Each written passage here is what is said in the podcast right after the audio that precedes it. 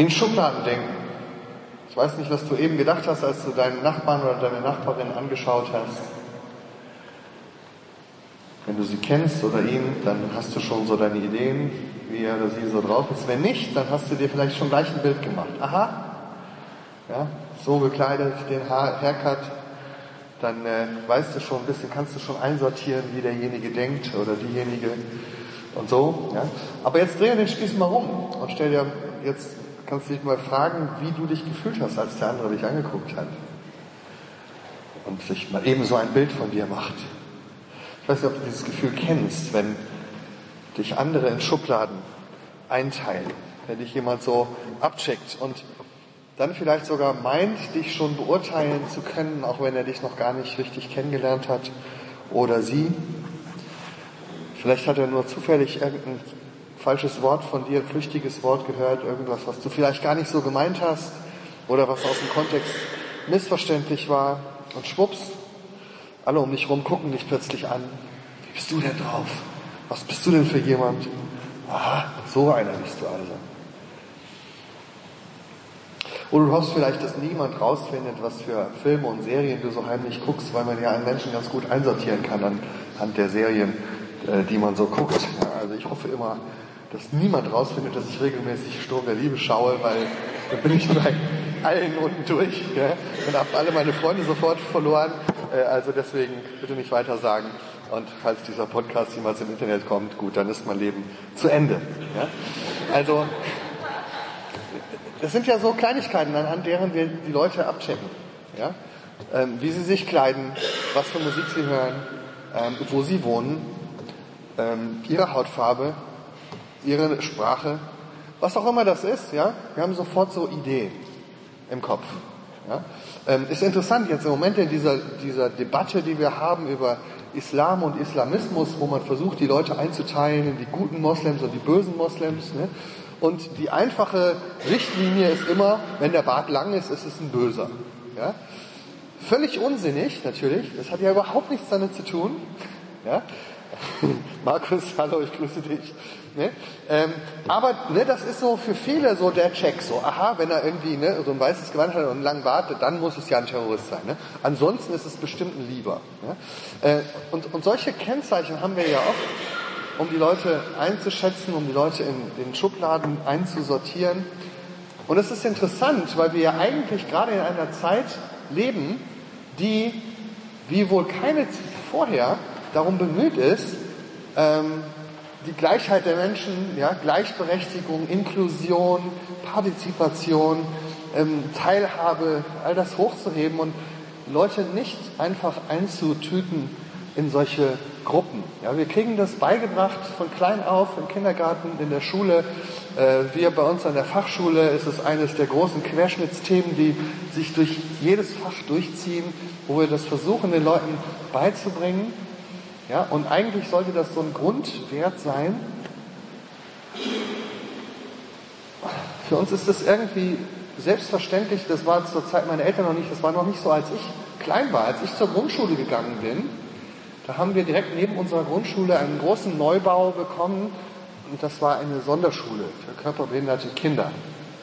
Ja, und das war damals der totale Fortschritt, da waren die ganz stolz, gab eine riesen Einweihung und sowas, ne? weil das ein großer Schritt nach vorne war, dass es jetzt überhaupt eine Sonderschule gab, wo die also auch zur Schule gehen konnten, weil viele von denen konnten sozusagen vorher überhaupt nicht am Schulwesen teilhaben. Heute gucken wir da drauf und sagen, naja, das war gut gemeint, aber eigentlich nicht das, was wir brauchen, weil damit hast du natürlich wieder Schubladen. Die normalen Kinder in der normalen Schule, die äh, nicht normalen in der nicht normalen Schule. Und jetzt ist sozusagen das Gebot der Stunde, dass man versucht, das irgendwie zusammen hinzukriegen. Natürlich ist das für die Schulen und die Kindergärten ein echter Stretch und auch nicht in jedem Fall das Beste für die Kinder, aber die Idee ist, glaube ich, die richtige. Man muss nur noch an der Umsetzung arbeiten und, und so weiter. Das kennt ihr, das ist eine große dis politische Diskussion. Und für uns ist es eigentlich sehr selbstverständlich, dass Menschen nicht in Schubladen gehören. Wenn man nochmal weiter zurückgeht, 200 Jahre, vor 200 Jahren, da warst du, wenn du in Europa lebst, warst du entweder ein Deutscher oder ein Franzose oder ein Russe oder eine Deutsche, eine Franzosin oder eine Russin. Ja? und du hattest sozusagen diese, diese Staatsangehörigkeit und ganz viele Merkmale waren dann automatisch auch klar. Also die Haut, denn es war klar, welche Hautfarbe du hast, es war klar, welches Essen du isst, welche Musik du magst, ja, äh, wo deine Familie herkommt, das war alles ganz einfach, weil natürlich gab es auch da Ausnahmen, aber im, im Großen und Ganzen war das sozusagen ne, zusammen mit der Nationalität ging auch alles andere. Ja, da konntest du sagen, okay, das sind die Lieder, die du kennst und singst und so, ne? Ähm, und, und das ist das Essen, was du isst und so. Ja? Und heute ist die Welt total verändert. Ja? Was du in deinem Pass an Nationalität hast, sagt nichts mehr aus eigentlich oder kaum noch etwas darüber, ja? Welche Hautfarbe du hast, welche, National welche, welche ethnische Identität, äh, welche Sprache du sprichst, welches Essen du magst, welche Musik du hörst. Ja? Das sind alles getrennte Welten, diese Schubladen haben sich im Grunde aufgelöst. Es ist so, als ob jemand alle Schubladen aufgemacht hat und die Sachen mal so umsortiert hat und alles mal bunt zusammensortiert hat. Und ich glaube, das ist ein echter Fortschritt. Manche Leute beklagen sich darüber, ja, die hätten gerne wieder so eine einfache Welt, wo die Schubladen noch funktionieren.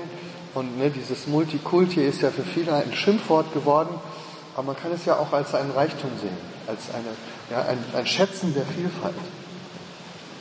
Das andere, und das ist aber das Paradoxe, obwohl wir im Grunde an dieser Stelle so massiv eigentlich unser Denken versucht haben zu verändern, merken wir, dass plötzlich an unerwarteter Stelle ganz neue Gräben und Grenzen hoch, äh, wie heißt das, hochschnellen, ja, und wie Pilze aus dem Boden wachsen. Gerade, und das ist vielleicht genau das sozusagen die Gegenbewegung dazu. Viele Leute, gerade weil jetzt alles nicht mehr so einfach einzusortieren ist, muss man neue Grenzen ziehen und muss man versuchen, sich wieder neu zu identifizieren und zu, zu überlegen, wozu gehöre ich denn, wenn das alles mich jetzt nicht mehr definiert. Und dann gründen, bilden sich so neue Grüppchen, meistens sehr viel kleiner, ja, so kleine irgendwie Tribes oder so, ich weiß nicht, wie das alles so heißt heute, ne, aber kleine Grüppchen von Gleichgesinnten und Gleichdenkenden, die Musikgeschmäcker, die, die, die äh, differenzieren sich immer mehr aus, aber man findet sozusagen seine Freunde in der, in der Blase um sich herum und das ist dann an anderen, an anderen Sachen vielleicht definiert, zum Beispiel, welche Serien guckst du, äh, welche politische Partei wählst du, ähm, äh, in welche Clubs gehst du zum Tanzen, weil das dein Musikstil ist. Ist ja interessant, man, man, man muss das ja nach Stil dann aussuchen und da trifft man natürlich auch nur noch seinesgleichen. Ja, und so hast du ein, ein, ein großes Herz für Diversität und für Verschiedenheit, aber nur innerhalb deiner kleinen Blase oft. Ja? Man spricht ja von dieser Filterblase. Ich filter sogar die Informationen so raus, dass ich nur das höre von den Leuten, äh, mit denen ich zu tun haben möchte. Die Parteienlandschaft verändert sich. Ja, es gibt immer mehr kleine Parteien und die sind dafür aber extremer in ihren Ansichten. Ja, und, und, und man wundert sich, dass sozusagen nach all dieser langen Versuch, uns irgendwie offen und sowas zu prägen, plötzlich so die neuen, neuen Schubladen wieder da sind. Ja, und dann plötzlich ne, man sich genauso wieder gegenübersteht und sagt jetzt zum Beispiel politischen Lager, ne, da, das sind die Leute, die braune Soße der Faschoschweine, ja, und dann gucken die von der anderen Seite rüber und sagen, und da sind die linksgrün versifften Anarchos und ne, so hat man so seine Labels und Fähnchen und äh, sortiert sich wieder genauso ein, halt dieses Mal anders. Irgendwie brauchen wir diese Schubladen. Und ich glaube, das nimmt noch zu. Das nimmt auch deswegen zu, weil die Welt sich immer schneller verändert. Also zum Beispiel die Musikstile wechseln ja, früher war das immer so alle 20, 30 Jahre mal was Neues. Ja?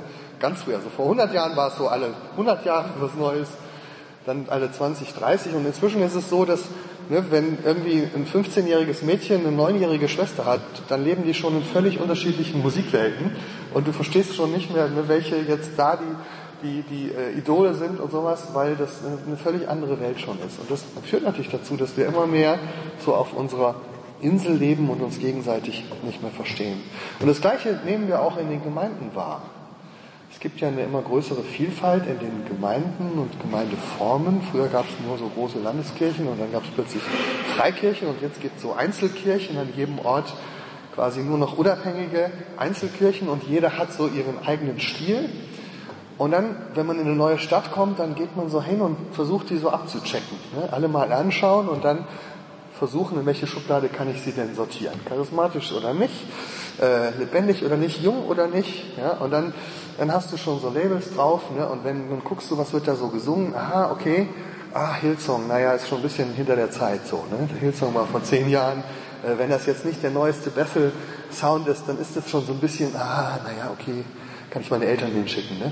Äh, geschweige denn, wenn die immer noch Albert Frei singen oder so, ne? oder, oder Paul Gerhardt, also bewahre, ne? dann ist es irgendwie lame und dann geht man da nicht hin, dann ist es auch irgendwie uncool. Ne? Und, und plötzlich sind wir wieder in dieser Kultur, wo wir die Dinge bewerten. Daumen rauf, Daumen runter. Und wir haben ja auch diese Begriffe dafür heute, ja, also Like oder Dislike oder Fail oder das ist ja peinlich, ne? äh, das geht ja gar nicht. Das sind so unsere Schubladenworte, ja, wo wir sofort die Leute wieder einsortieren und wo wir natürlich auch Angst haben, dass wir selber einsortiert werden. Man muss dauernd danach, darum kämpfen, dass man nicht durchs Raster fällt. Dass nicht irgendjemand denkt, ach, du bist aber ein bisschen hinter deiner Zeit.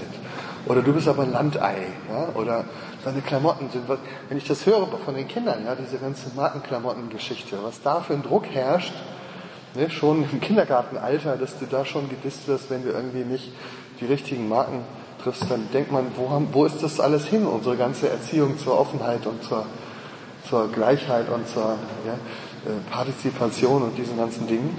Wenn wir in diesen Kleinigkeiten schon so ungnädig miteinander umgehen. Auch die ganze Kultur der Castingshows, wo es nur darum geht, dass Leute bewertet werden, abgecheckt werden und dann nach Leistung oder Aussehen oder weiß nicht was auch immer einsortiert werden in die Favoriten und die die, die ausscheiden, die man dann vergisst.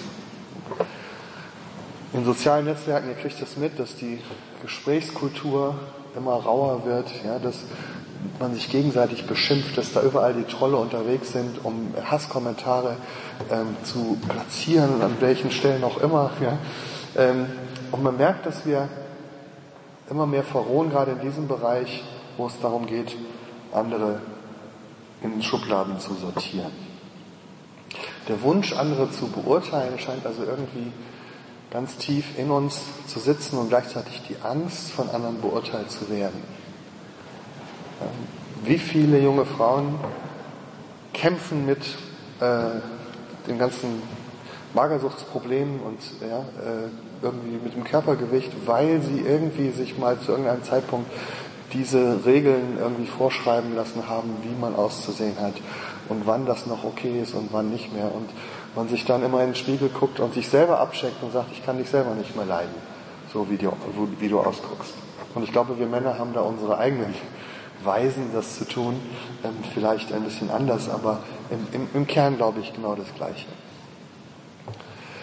Und ich glaube dann letztlich doch, auch wenn es, man denkt ja immer, das nimmt zu, aber ich glaube, das ist ein Grundproblem der Menschen, weil es ist interessant, dass das eben auch schon in der Bibel auftaucht. Und es scheint zur Zeit Jesu auch schon so gewesen zu sein, dass ähm, das ein Grundproblem war, dieses gegenseitig sich zu verurteilen und gegenseitig sich in Schubladen zu, zu stecken und dass das unheimlich viel Schaden angerichtet hat. Und deswegen spricht Jesus das an in dieser berühmten Bergpredigt, von der wir gerade gehört haben. Ich lese den Text mal vor aus Matthäus Kapitel 7. Richtet nicht, damit ihr nicht gerichtet werdet. Denn nach welchem Maß ihr richtet, werdet ihr gerichtet werden. Und mit welchem Maß ihr messt, wird euch zugemessen werden. Was siehst du aber den Splitter in deines Bruders Auge und nimmst nicht wahr den Balken in deinem eigenen Auge? Oder wie kannst du sagen zu deinem Bruder, halt, ich will dir den Splitter aus deinem Auge ziehen und siehe, ein Balken ist in deinem eigenen Auge. Du Heuchler, Zieh zuerst den Balken aus deinem Auge, danach sieh zu, wie du den Splitter aus deines Bruders Auge ziehst. Du Heuchler, das ist ja so ein altes Wort, aber ich fand das interessant, als ich das jetzt gelesen habe. Das heißt ja eigentlich du Schauspieler. Also du Maskenträger. Jemand, der eine Maske trägt. Und ich glaube, das passt in dieses Beispiel sehr gut rein. Wir versuchen uns selber zu verstecken hinter einer Maske, damit niemand sieht, wie es bei uns wirklich aussieht. Und dafür zeigen wir umso lauter auf den anderen. Und Jesus sagt, das ist nicht gut, lass das sein. Es macht nicht nur andere kaputt, sondern es macht dich selbst letztlich auch kaputt. Weil das gleiche Maß, was du an andere anlegst, das wirst du letztlich an dich selber auch anlegen. Ja, das Maß, mit dem ihr gerichtet werdet, mit dem werdet ihr auch gemessen. Das hört man ja oft so, ja, das macht dann Gott später. Der straft dich dann dafür. Also, jetzt bist du ungnädig zu den anderen und dann ist später mal Gott ungnädig zu dir. Aber ich glaube, es ist schon, es fängt schon viel früher an. Das Maß, was wir anderen, an andere anlegen, an Ungnade, das legen wir wahrscheinlich genauso ungnädig auch an uns selber an. Und deswegen schlägt es sofort auf uns selber zurück. Ungnade, die breitet sich aus im Leben, ja, die bleibt nicht beim anderen. Manchmal fängt, fängt das so an, dass man denkt, ah, ne, wenn ich von mir selber weggucke und den anderen runtermache, dann fühle ich mich vielleicht selber besser. Aber ich glaube, mit der Zeit merkt man, dass diese, dieses, diese negative Sicht des anderen, diese negative Sicht der Welt, dann plötzlich auch auf einen selber abfärbt. Und dann fängt man an, sich selber zu verurteilen. Es ist spannend, dass nicht nur Jesus ähm, dieses Thema so zentral anspricht, sondern auch andere jüdische Lehrer seiner Zeit. Ähm, es taucht immer wieder auf in verschiedenen Schriften. Es gibt ähm, einen zentralen Text der jüdischen Lehrer äh, zur Zeit Jesu, die sogenannten Sprüche der Väter. Das ist so die Haupt- und die wichtigste Sammlung der wichtigsten Merksprüche der berühmtesten Lehrer. Ja, das ist so, so, wenn man irgendwas an jüdischen Texten aus dieser Zeit liest, dann dieses. Und die ersten Verse fangen damit an, dass erzählt wird, wie Gott das Gesetz gab und wie das dann überliefert wurde von einer Generation in die nächste, bis es bei uns ankam. Und dann wird gesagt, was das Gesetz ist. Ich lese mal die ersten Verse, das ist sozusagen der Anfang des wichtigsten Textes. Ja? Mose empfing das Gesetz von Gott am Sinai. Und er gab es weiter an Josua. Und Josua gab es weiter an die Ältesten, diese gaben es weiter an die Propheten, diese gaben es an die Männer der großen Versammlung. Und diese sprachen drei Dinge aus. Also die fasten es in drei Sätzen zusammen. Erster Satz, sei vorsichtig in deinem Urteil. Zweiter Satz, macht, nehmt viele Jünger an, also macht viele Jünger. Dritter Satz, baut einen Zaun um das Gesetz, also bewahrt die Torah gut. Der erste Satz, der sozusagen überliefert wird als Zusammenfassung der Torah ist, sei vorsichtig in deinem Urteil. Und wenn man dann weiter guckt, dann kommen so die wichtigen Lehrer aus der Zeit und dann tauchen ähnliche Gedanken immer wieder auf. Den schönsten Spruch, der ist noch auf der zweiten Seite dieses Textes. Josua, der Sohn des Perachia, der lebte ein bisschen vor Jesus, sagte, verschaffe dir einen guten Lehrer, erwirb dir einen guten Freund und beurteile alle Menschen nach ihrer guten Seite. Suche dir einen guten Lehrer, suche dir einen guten Freund und beurteile alle Menschen nach ihrer guten Seite. Ist das nicht eine spannende Einstellung? Was kann ich Gutes an dir finden? Als ich das gelesen habe, ist mir mein Lehrer eingefallen hier in Marburg an der Uni, äh, Professor Herle, das war einer der Professoren für systematische Theologie. Und äh, in der Dogmatik, so in der Systematik versucht man ja immer so auch die anderen abzuchecken und immer so verschiedene Theologen zu vergleichen und sehr viel zu argumentieren. Und da muss man auch immer sagen, der hat Unrecht und der sieht das irgendwie falsch und ich sehe das richtig und so. Und der hat immer gesagt, wenn man sich mit Gegnern auseinandersetzt, dann muss man sie an ihrer besten Stelle, an ihrer stärksten Stelle versuchen zu ähm, sozusagen anzugehen oder, oder sie herauszufordern. Es ist billig und einfach, immer sozusagen den Schwachpunkt beim anderen zu suchen irgendeinen blinden Fleck finde ich schon bei dir und dann stoße ich da rein und nehme dich auseinander. Und er sagt ja immer, das ist billig. Ähm, es, es, muss darum gehen, dass du das Beste beim anderen findest, das, wo er sozusagen wirklich seine Stärke hat und dann da ins Gespräch mit ihm einsteigst. Und wenn dir seine Meinung nicht gefällt, dann versuche an dieser Stelle anzuknüpfen, wo seine Meinung am überzeugendsten ist. Und dann sag, was dir daran nicht gefällt. Also das finde ich sehr spannend. Auch die jüdischen Rabbinen waren dieser Überzeugung, sei vorsichtig mit deinem Urteil, beurteile jeden Menschen nach seiner besten Seite. Und jetzt könnte man ja denken, wenn die sich alle so einig sind, dann ist wohl das Beste, dass ich mir sozusagen überhaupt kein Urteil bilde. Also, ähm, und das ist, glaube ich, bei vielen so, ne, angesichts einer komplizierteren Welt, dann denkt man, die Lösung ist, ah, am besten mache ich mir überhaupt kein Urteil über irgendwas. Ich ziehe mich so auf meine kleine Insel zurück und alles, was ich im Leben richtig und falsch finde, das gilt quasi nur für mich. Aber für dich schon nicht mehr. Ja? Du musst dein eigenes Leben leben und ich bin ja nicht in der Position, dich zu beurteilen und so. Also wir sollen vielleicht überhaupt uns kein Urteil bilden. Ich glaube aber nicht, dass, so, dass das so gemeint ist. Ich, glaube, dass das, ähm, dass das sehr schade wäre, wenn wir uns jetzt alle zu Menschen erziehen, die überhaupt nicht mehr urteilsfähig sind. Das Wort, was hier im Griechischen für Urteil verwendet wird, ist das griechische Wort krinein. Krinein, wenn man da ein Substantiv draus macht, kommt Kritik raus. Kritik. Ja? Kritisch denken heißt also, Dinge beur zu beurteilen, differenziert denken, auseinander, Entschuldigung, Dinge auseinanderhalten, gut unterscheiden, ja? Äh, nicht alles pauschal über einen Kamm scheren. Das ist eigentlich eine Tugend. Eine Tugend, wie wir alle lernen in der Schule, die wir, die wir an der Uni lernen, die wir an unserer Fachschule versuchen zu vermitteln. Wir möchten doch, dass Menschen kritisch denken. Wir möchten doch, dass sie kritisch mit dem Leben umgehen. Wir möchten doch, dass sie kritisch mit der Bibel umgehen. Das heißt ja nicht, dass ich alles kritisiere. Ja? Wenn ich die Welt kritisch sehe, muss ich ja nicht alles kritisieren. Ich muss auch die Bibel nicht kritisieren, wenn ich kritisch Bibel lese, sondern dass ich lerne zu unterscheiden, um mir über Dinge ein Urteil zu bilden, und zwar ein qualifiziertes Urteil indem ich genau hinschaue und nicht einfach irgendwie mir pauschal diese Schubladen bilde. Das ist ja gerade ein, sozusagen ein Werkzeug gegen die Schubladen. Ja, dass ich hingehe und sage, ich gucke mal genauer hin, wie du das wirklich meinst. Ich frage auch mal nach. Das ist eigentlich kritisch denken. Das ist eigentlich was Positives. Und ich glaube nicht, dass Jesus dagegen ist und auch, dass die Rabbinen nicht dagegen sind. Ja? Und ähm, ich, ich glaube, dass der Schlüssel darin liegt, dass man unterscheidet zwischen, ähm, zwischen zwei Wortbedeutungen dieses Wortes, die wir im Deutschen auseinanderhalten. Das Wort bedeutet nämlich urteilen und auch verurteilen. Ja? Und auch ein Urteil vollstrecken. Also, ne, wenn man jetzt einen Gerichtsprozess guckt, dann wird erstmal der Fall beurteilt und dann versucht man sich ein Bild zu machen. Aha, so liegt der Fall. Dann spricht der Richter ein Urteil und dann kommt der Henker und vollstreckt es. Und das ist alles in diesem Wort drin. Und ich glaube, was hier gemeint ist, ist, dass du sozusagen äh, nicht, dass du dir überhaupt kein Urteil bilden sollst, sondern dass du es nicht gleich sozusagen über den anderen aussprechen sollst und schon gar nicht es vollstrecken sollst. Ich glaube, es wäre zu einfach, wenn wir alle sagen, ich mache mir überhaupt kein Urteil mehr, ähm, ich lebe so mein Leben und was die anderen machen, ist mir völlig egal. Ja? Stell dir mal vor, wohin das führen würde. Ja, es ist meine Meinung, dass man nicht als Sextourist nach Thailand gehen sollte. Das ist irgendwie nicht gut, aber das ist ja meine Meinung und für dich ist das vielleicht in Ordnung. Ja? Ähm, nein, ist es nicht. Ja? Und ich darf das auch sagen. Ich darf sagen, das ist für mich nicht in Ordnung, das ist für dich auch nicht in Ordnung. Selbst wenn du das siehst, so denkst, dass das in Ordnung ist. Wenn du sagst, ach, das machen doch alle. Oder wenn du sagst, das ist doch legal.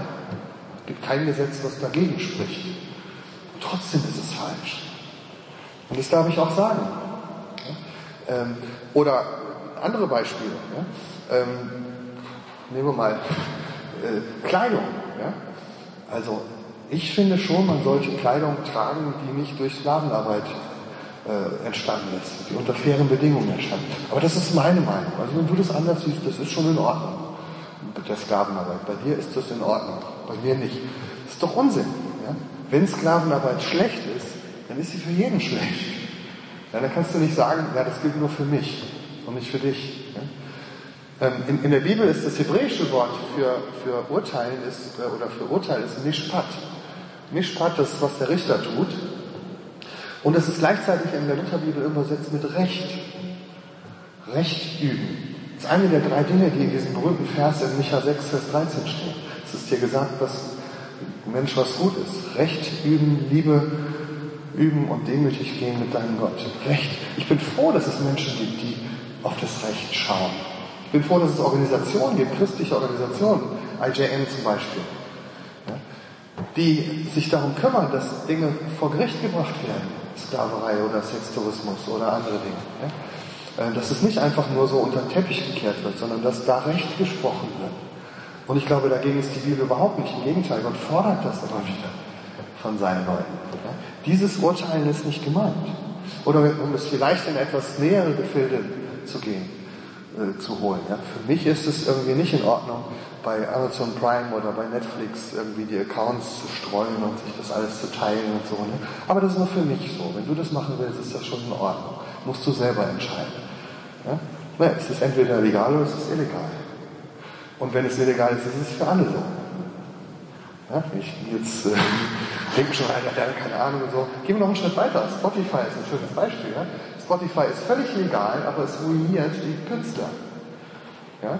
Weil man ihre Musik hört, ohne dass sie dafür viel Geld bekommen. Äh, kannst du machen, ist völlig legal. Ähm, aber vielleicht ist es nicht richtig. Und jetzt kannst du sagen, es ist für mich nicht richtig, aber du kannst das ruhig machen. Aber wenn du ehrlich bist, wenn es nicht gut ist, dann ist es für niemanden gut. Okay, ich glaube, ihr habt meinen Punkt verstanden. Es gibt einen Unterschied zwischen Urteilen und Verurteilen.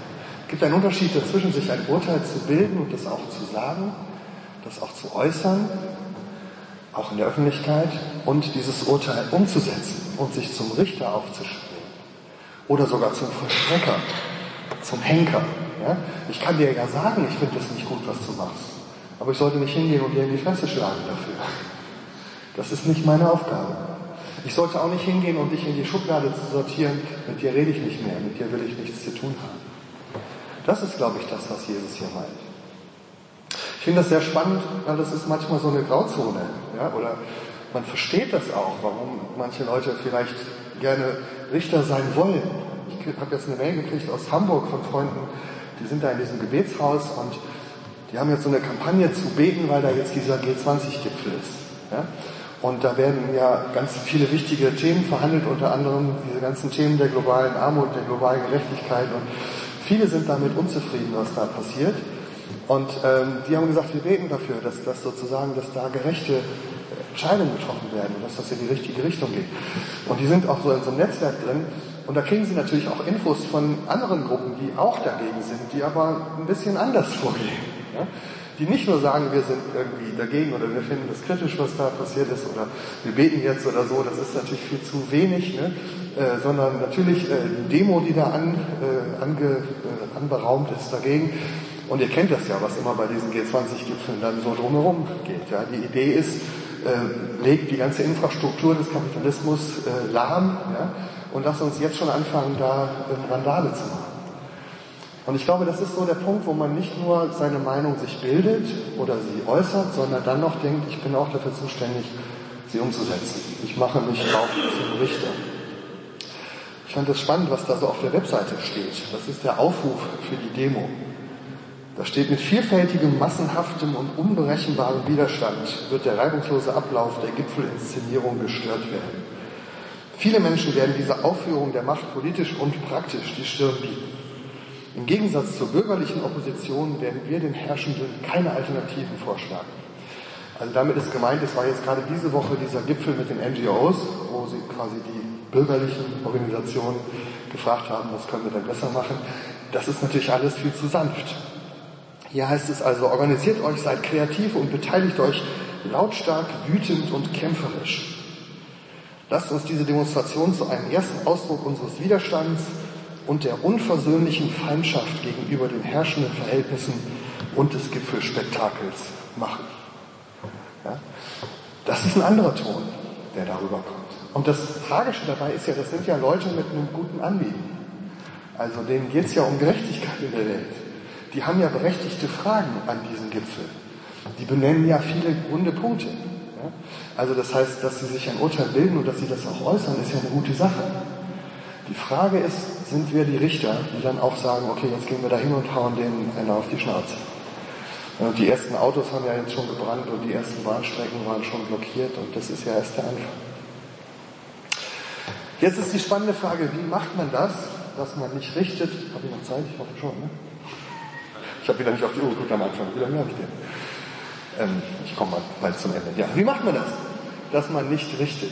Wie geht man jetzt richtig damit um? Jesus gibt zwei Antworten. Beide finde ich spannend. Das erste ist die Frage, nach welchem Maß richtest du? Und das zweite ist die Frage, bei wem fängst du an? Ja? Fangen wir mal mit dem Maß an. Nach, mit welchem Maß du richtest, danach wirst du auch gerichtet. Dieses Wort Maß ist sehr spannend, weil es auch von den jüdischen Rabbinern kommt. Und die haben damit, ähm, sozusagen, die wissen, was er damit meint. Es gibt nämlich in der jüdischen Tradition einen, diesen wichtigen Begriff des Maßes. Maß ist eigentlich ja so ein Füllmaß, so ein Eimer, mit dem du irgendwie Wasser abmisst. Ja? Und jetzt wird aber gesagt, gleichzeitig ist sozusagen das Maß ähm, wie soll man das jetzt erklären? So ein bisschen wie ein Teekesselchen. Das bedeutet zwei Dinge, nämlich auch Eigenschaften von jemand. Also, zum Beispiel wird über Gott gesagt, er hat zwei Maße. Er hat das Maß des Rechtes und das Maß der Barmherzigkeit. Und die beiden, quasi so ein Eimer voll Recht und ein Eimer voll Barmherzigkeit, die machen seinen Charakter aus. Man beruft sich da auf bestimmte Bibeltexte, aber das kann ich jetzt nicht ins Detail gehen.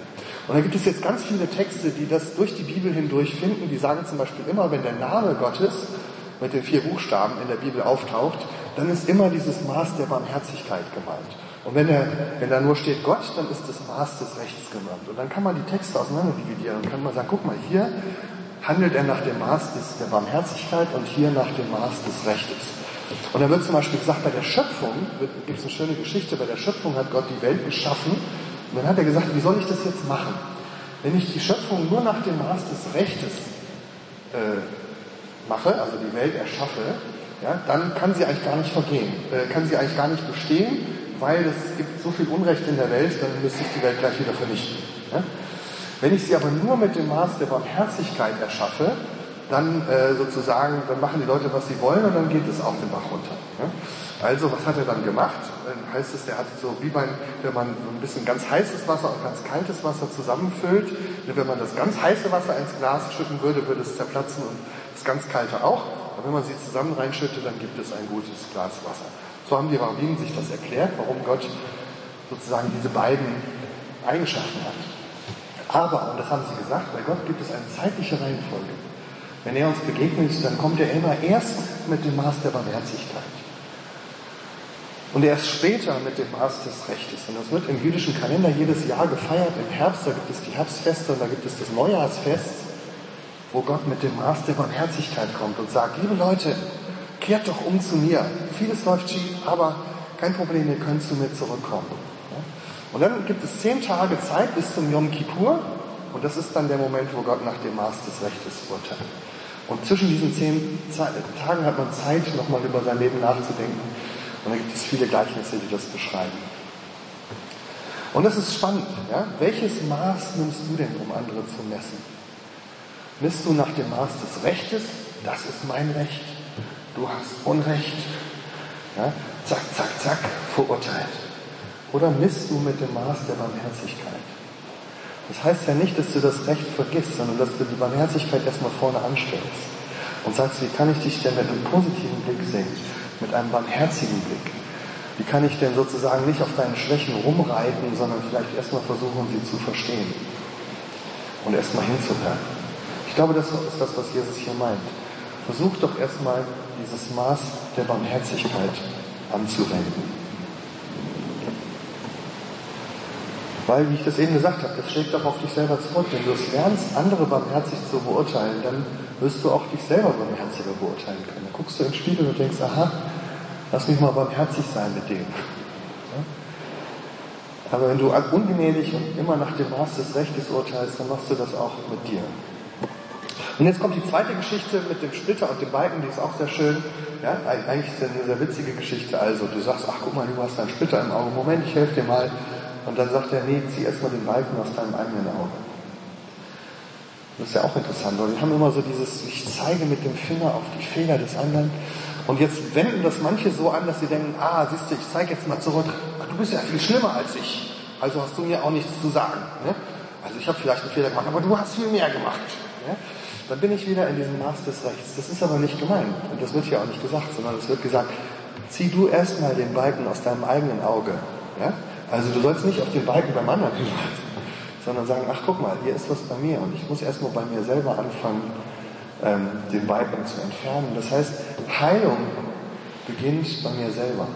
Aus diesem Zirkel ja, der Gewalt und der, der, der, der, des Richtens und des Übereinanderurteilens kommst du nur raus, wenn du bei dir selber anfängst. Du sagst, ich bin zunächst mal der Erste, bei dem Barmherzigkeit nötig ist. Und ich glaube, das ist auch der Schlüssel in der Bergpredigt. Bis jetzt haben wir nur davon geredet, wie wir uns verhalten sollen. Aber jetzt ist das Spannende ja, unsere Predigtreihe heißt ja nicht die Bergpredigt, sondern der Bergprediger. Und jetzt muss man hingucken, wer das eigentlich sagt. Hier redet Jesus. Jesus ist bekannt geworden dadurch, dass er auftrat und öfters gesagt hat, ich bin der Menschensohn. Und das heißt jetzt nicht, ich bin so besonders menschlich, sondern der Menschensohn ist ein Begriff aus der Bibel, ein Schlüsselwort für den göttlichen Richter, der am Ende der Zeiten nach dem Maß des Rechts alles beurteilt. Taucht schon im Alten Testament auf, das ist der Menschensohn, der Richter, der das Recht hat, die ganze Welt zu richten. Das heißt, hier ist einer, der eigentlich richten dürfte. Und der aber immer wieder in seinem Leben sagt, ich bin jetzt nicht gekommen, um zu richten, sondern um zu retten. Jetzt ist die Zeit der Barmherzigkeit. Und Jesus ist gekommen, um Barmherzigkeit zu zeigen. Und das ist, glaube ich, das Spannende, weil die Frage ist ja, wie schaffe ich denn das, barmherzig zu werden mit anderen, wenn ich mir selber so unbarmherzig gegenüber bin? Und die Antwort ist, du musst erstmal selber Barmherzigkeit erfahren. Das kannst du nicht selber stricken. Du kannst dir nicht Mühe geben, ich werde jetzt mal einfach barmherziger sein. Ich glaube, das passiert dann, wenn du selber Barmherzigkeit erfährst. Und das ist, glaube ich, das, was wir bei Jesus lernen. Jesus kam in diese Welt, um Barmherzigkeit zu zeigen, um uns zu zeigen, ich verurteile dich nicht.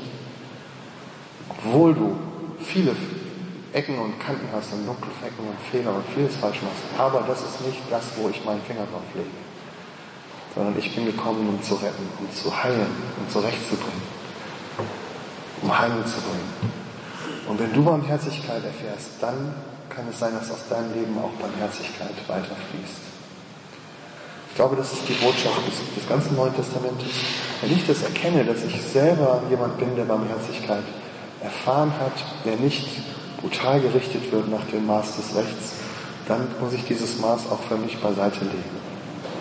Die Frage ist, ob du dich darauf einlassen kannst. Sagen kannst, ja, okay, ich bin so jemand, der das braucht. Es gibt dieses schöne alte Lied Amazing Grace, How Sweet the Sound that saved a wretch like me. Was für eine erstaunliche Gnade, wie, was für ein toller Klang, der mich gerettet hat, so ein Schurken wie mich. Und Paulus sagt das einmal, er redet von der Gnade Gottes, die uns errettet hat, die die Sünder errettet hat, von denen ich selber der Erste bin. Wenn wir so über uns reden lernen, dann geht es nicht mehr, dass wir auf die anderen zugehen und mit dem Finger auf sie zeigen und sie fertig machen für das, was sie meines, meiner Meinung nach falsch machen. Selbst wenn das falsch ist. Sondern dann gehe ich dahin und sage, so wie Jesus mir begegnet ist, so will ich dir begegnen. Selbst wenn du mein größter Feind bist. Selbst wenn ich alles falsch finde, was du denkst und was du sagst, ich werde nicht zurückschlagen. Ich werde nicht mit dem Finger zeigen, sondern ich werde die Hand ausstrecken, um Barmherzigkeit zu zeigen. Ich glaube, das sollte unsere Haltung sein auch gegenüber allen, die uns Böses wollen, die uns böse beurteilen, die ein Urteil über uns sprechen, dass wir sagen, ich mache das Gleiche nicht mit dir. Ich will dich mit dem Maß der Barmherzigkeit sehen. Wir wollen jetzt Anbetung, Zeit für die Anbetung nehmen. Sorry, dass ich ein bisschen länger geredet habe. Manchmal verquatscht man sich. Ähm, und nimm das mal als eine Zeit, wo du sozusagen auch Gott an dich heranlassen kannst. Wir sagen ja, vielen Dank für für das, was du in meinem Leben an Barmherzigkeit gezeigt hast. Und vielleicht das Gebet, Gott, ändere meinen Blick und mein Herz für andere, dass ich barmherzig werden kann. Und ich mich zum Richter mache über andere. 阿门。